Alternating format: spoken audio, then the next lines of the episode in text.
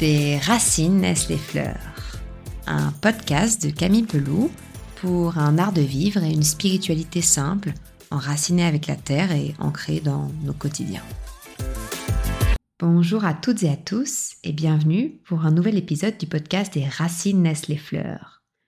Dans ce partage aujourd'hui, je vais plonger dans l'univers des plantes sauvages, comestibles et médicinales et on va parler bah, plus précisément de la reine des prés, Philippandula ulmaria, qui vient de la famille des rosacées. La reine des prés, c'est une plante qui pousse dans des terres humides, dans des marais, au bord des rivières, au bord et à la lisière des bois et des forêts. C'est une plante qui nous signale toujours que la terre est humide et gorgée d'eau. C'est une plante qui pousse et qui est très abondante en cette période estivale sa période de cueillette, c'est bah, juin, juillet, début août. Voilà, selon les régions euh, et selon du coup les climats. Alors cette reine des prés, euh, eh bien elle est très connue de nos campagnes et elle porte plusieurs noms populaires. Si vous avez envie de retrouver ces savoirs liés aux plantes euh, localement, en demandant aux anciens ou en cherchant dans les vieux livres, parfois connaître le nom populaire, ben ça, ça aide un petit peu. Alors, les noms populaires qui sont rattachés à cette reine des prés, Belle des Prés, Pied de Bouc, Ulmer, Spiré Ulmer, Philippe Andoulou Ulmer, Face Spiré, Fleur des abeilles. Ah oui, parce que cette plante, elle attire les abeilles. Elle a, souvent plein d'insectes. Euh, ces fleurs sont gorgées d'insectes herbe aux abeilles, barbe de chèvre, barbe de bouc, belle des prés, grande potentie, ormière, vignette. Bon.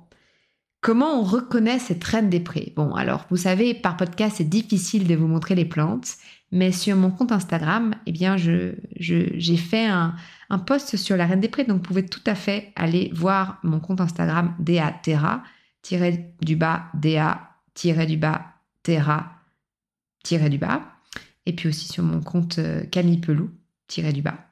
Et vous verrez des photos de la Reine des Prés.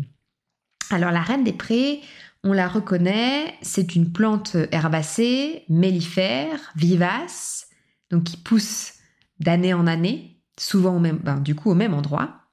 Alors sa tige, elle est dressée, c'est une tige anguleuse euh, avec des sillons, elle est rougeâtre. Voilà, elle peut atteindre 2 mètres de haut, elle peut vraiment monter euh, en, hauteur. Ces feuilles, c'est des feuilles composées. Alors, c'est des feuilles qui sont euh, composées avec, en par paire, avec souvent une impaire au bout. Et puis, si vous regardez ces feuilles, eh bien, vous allez voir que ces feuilles, elles sont dentées. Voilà, elles sont de couleur ovale. Souvent, la, face supérieure, elle est verte et la, la face du dessous, elle est blanche, cendrée. C'est intéressant parce que entre ces grandes feuilles, et bien souvent, on trouve des petites feuilles, ce qu'on appelle des stipules. Voilà. Les fleurs, elles sont un petit peu nacrées comme ça. C'est des fleurs délicates qui sont déposées en grappes, très odorantes, avec une odeur caractéristique. Et ces fleurs, comme je le disais tout à l'heure, elles sont souvent habitées par les abeilles. Ces fleurs, elles sont composées en fait d'un calice à cinq lobes et du coup, on a cinq pétales qui se détachent très facilement. Et il y a de nombreuses étamines. Bon. C'est la période des cueillettes de la Reine des Prés. Et eh ben, ce que je disais tout à l'heure, c'est en été, en été, juin, juillet, début août. Bon. les parties de plantes qui s'utilisent, c'est les feuilles, mais surtout, c'est les sommités fleuries. Alors normalement, on essaye de cueillir les fleurs avant qu'elles soient pleinement déployée. C'est plus intéressant de consommer la reine des prés fraîche, mais vous pouvez aussi la faire sécher, tout en sachant que le séchage doit être rapide et efficace, puisque sinon il peut y avoir, notamment quand elle commence à noircir, le développement de principes actifs qu'on ne veut pas, qui ne sont pas forcément bénéfiques pour nous. Donc, la consommation fraîche, c'est mieux. Si vous la faites sécher, vous la consommez dans l'année parce qu'en plus, elle perd ses principes actifs euh, rapidement. Vous pouvez aussi en faire des macérations alcooliques pour la préserver directement. Alors, à quoi elle nous sert cette reine des prés? Bon, c'était une plante sacrée des druides. On la retrouve vraiment un peu partout et de fait, elle est assez intéressante parce qu'elle est tellement courante et elle aide les terrains d'une manière pertinente.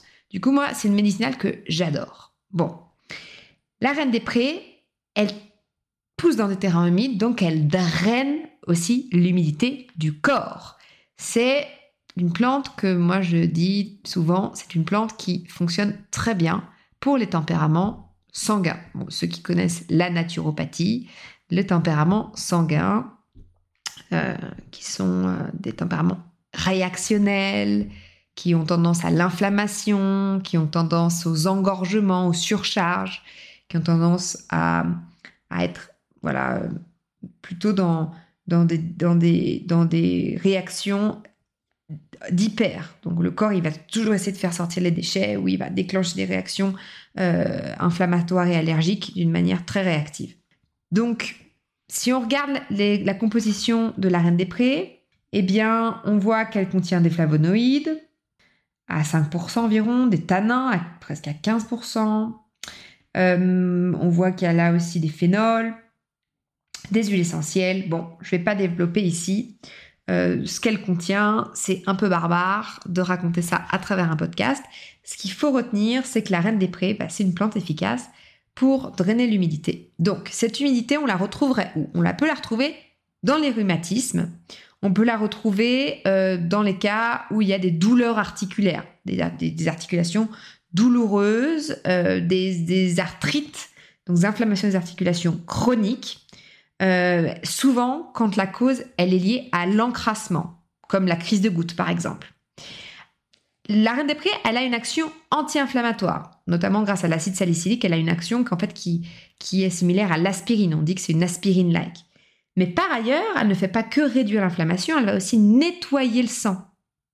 Elle va détoxifier. Donc imaginez si vous avez une inflammation qui est entretenue par, on va dire, des toxines qui circulent dans le sang, donc comme c'est le cas par exemple dans la crise de goutte, comme c'est le cas dans les arthrites, inflammatoire, où souvent en fait on a des déchets qui sont déposés et qui entretiennent l'inflammation, en fait notre reine des prés, en plus de réduire l'inflammation, elle va nettoyer ces déchets.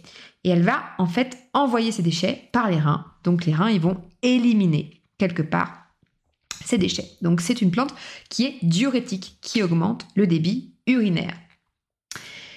Par ailleurs, c'est une plante qui est intéressante sur la sphère cardiovasculaire. En fait, la reine des prés, c'est une grande fluidifiante sanguine elle agit comme l'aspirine. Donc en fait, elle va vraiment permettre de lutter contre la viscosité sanguine. Donc c'est pour ça qu'on ne la prend pas quand on prend des anticoagulants. Ça serait effet double emploi. La reine des prés, elle va donc fluidifier le sang.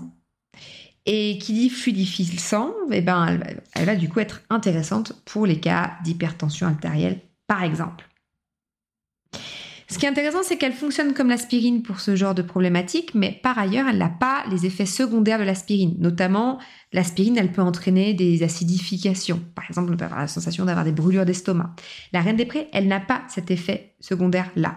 La reine des prés, au contraire, elle a une action positive sur les muqueuses digestives. Elle est particulièrement indiquée dans les cas des inflammations des muqueuses, justement.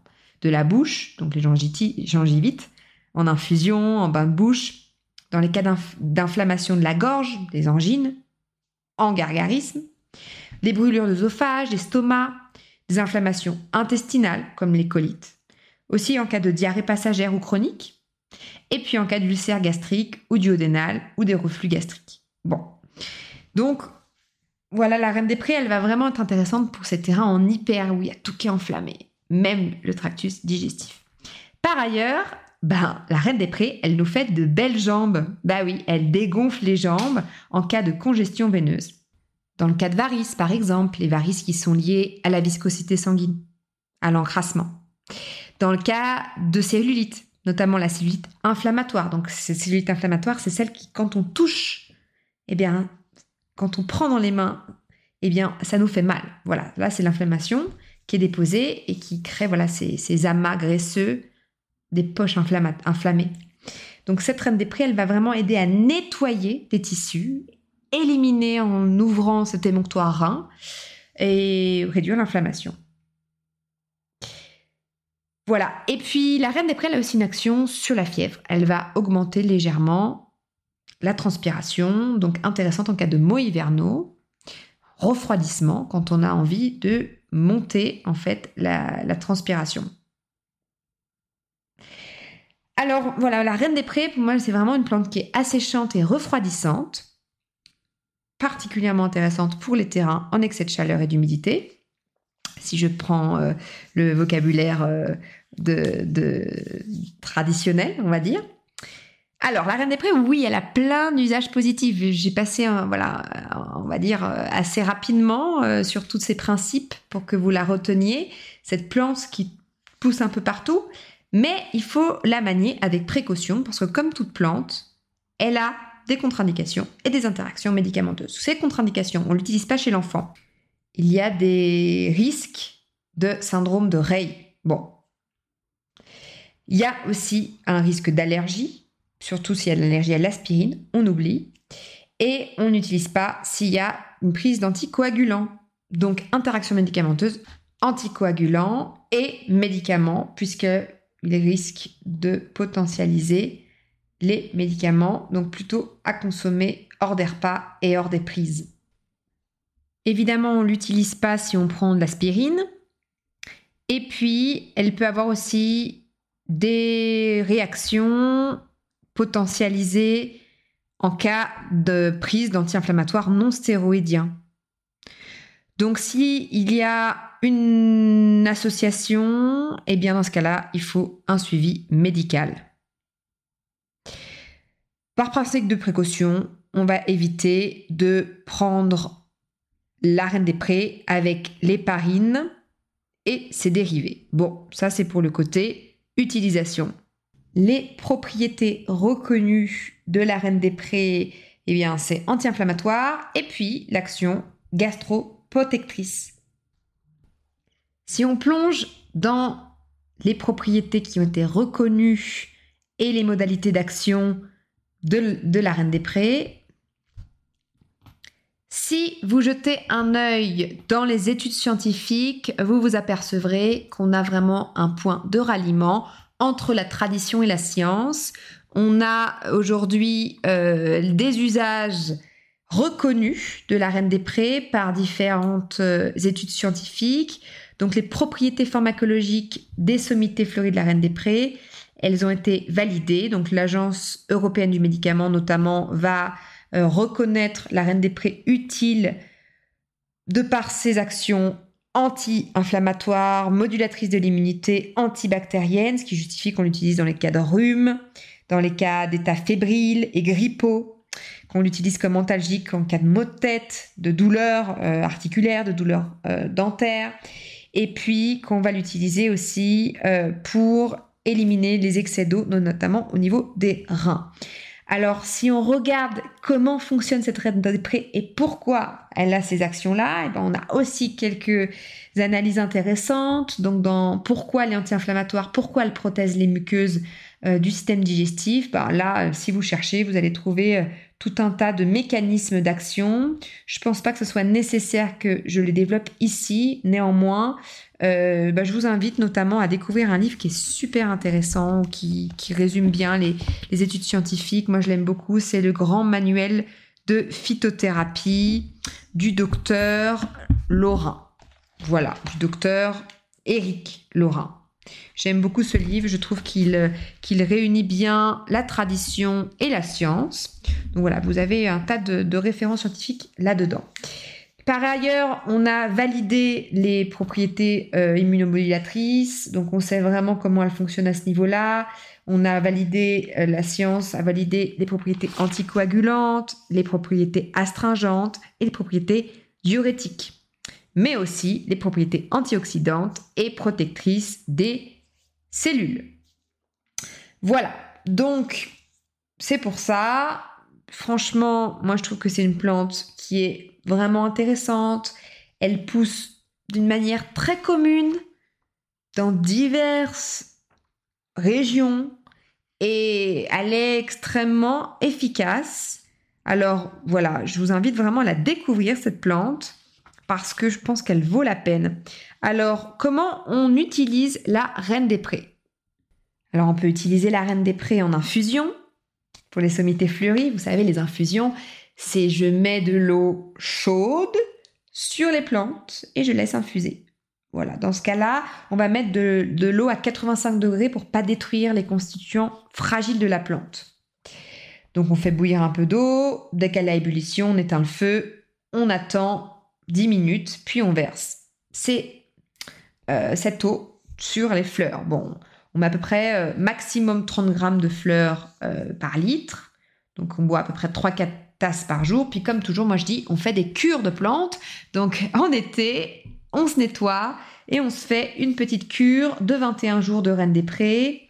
Si on est sur de la fleur sèche, ben on va diviser à peu près par deux euh, cette, ces grammages. Donc on est autour de 15 grammes maximum de fleurs séchées par jour, maximum.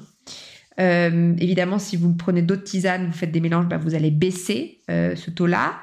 Vous pouvez aussi faire des macérations alcooliques de plantes fraîches. Donc, si vous utilisez des fleurs sèches, euh, les fleurs fraîches, pardon, pour faire euh, une macération alcoolique, bah, vous allez utiliser un alcool à 80.